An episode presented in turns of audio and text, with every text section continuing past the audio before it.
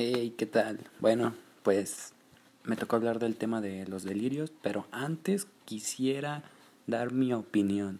Mi opinión sobre la clase de sensopercepción hasta el día de hoy se me ha hecho como pues una asignatura muy completa, muy bonita y muy interesante, ya que con esto me, me dará como las alas para que yo pueda avanzar y tener los conocimientos aún más específicos de lo que es mi carrera que es psicología.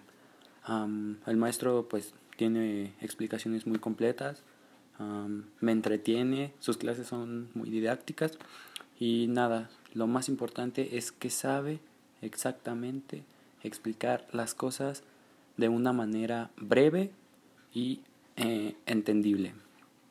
Y bueno, Procedo con el tema que me tocó, que son los delirios, que pues este pues trastorno sería pues en psiquiatría y psicología pues es un sistema propio de la psicosis que pues obviamente no se debe confundir con el delirium o con el síndrome confusional agudo ya que pues son entidades completamente diferentes, ya que una no tiene que ver con la otra ni la otra con otras. este delirio comienza con la creencia o la realidad alterada que pues es constante a pesar de que existe eh, a pesar de que existen muchas evidencias o algo pero pues está prácticamente generalizada con un trastorno mental. también, lamentablemente, el, y lógicamente, el abuso de sustancias puede producir este, estos delirios. Eso sí, cabe recalcar en un paréntesis que alucinación y delirio son dos cosas diferentes, ¿verdad?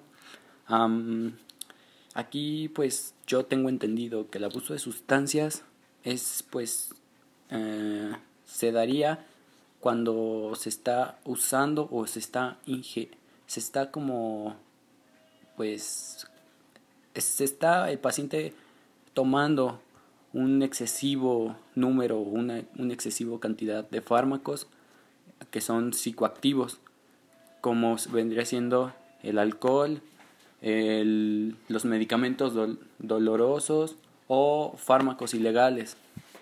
También eh, la psicosis es un trastorno mental que se, se caracteriza por una desconexión de la realidad y pues los síntomas tengo entendido que son trastornos del pensamiento, es miedo y son alucinaciones eh, acústicas.